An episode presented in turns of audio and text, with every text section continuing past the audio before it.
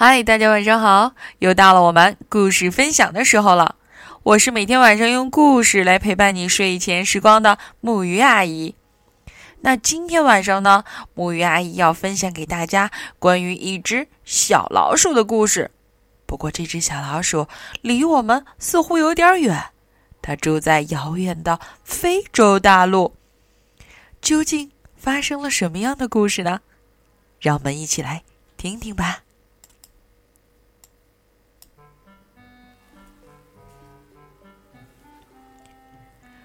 从前有一只老鼠，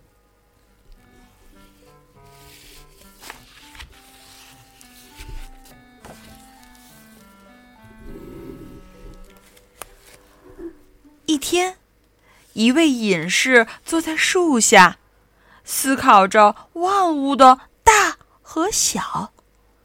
这时，他忽然看见了一只小老鼠。小老鼠眼看要被一只乌鸦抓住了，隐士赶紧把这可怜的小东西从乌鸦的利嘴下抢了过来，然后就带着它回到了自己的林中小草屋。他给小老鼠拿来了一些牛奶和谷粒，安抚着它。可是，当心！一只大猫直奔小草屋而来，猫的胡须直立，尾巴翘得老高。不过，隐士除了会打坐，还会很多法术。一看到他的小老鼠就要大难临头，隐士立刻用法术把它变成了一只更强壮的猫。谁知？这天晚上，一只狗在森林里汪汪乱叫。可怜的猫咪吓得钻到床下瑟瑟发抖。隐士顾不上去想大和小的问题，又把猫变成了一只大狗。可没过多久，来了一只饥饿的老虎。老虎在森林里四处觅食，一下子撞见了隐士的大狗。幸亏隐士就在不远处，这样他一挥手，立刻把大狗变成了一只无比强壮、威风凛凛的大老虎。嗷呜！这一下子，别提大老虎有多得意了。它整天在森林里晃来晃去，对其他小动物作威作福。隐士把一切都看在眼里，他狠狠地教训了老虎：“嗯，要是没有我，你不过就是一只可怜的小老鼠，都不知道能不能活到现在。”别那么自以为是！老虎顿时恼羞成怒，把老人家对他的种种恩德忘得干干净净。谁敢说本大王从前是一只小老鼠，我就吃了它！隐士早已看出了老虎的心思。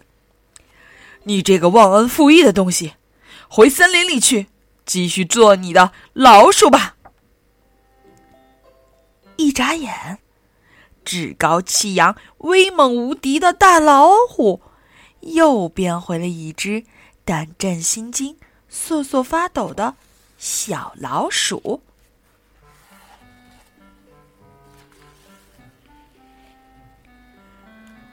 小老鼠跑进森林里，再也没有出现过。而隐士又回到树下，继续思考着万物的大和小。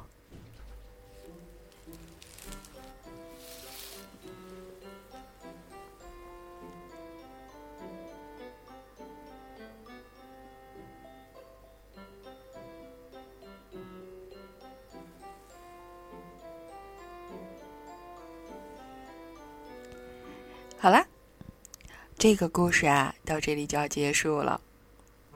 不知道听完故事，你有没有什么样的感觉呢？像类似的故事啊，在我们国内也有很多。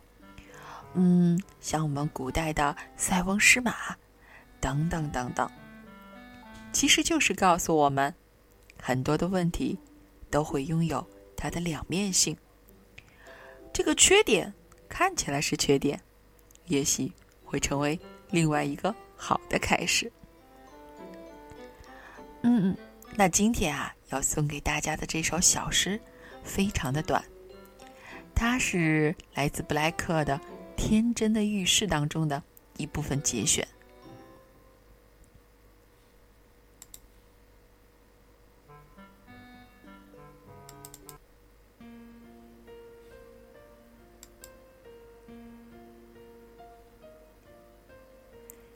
颗沙里看出一个世界，一朵野花里是一座天堂。把无限放在你的手掌上，永恒在一刹那里收藏。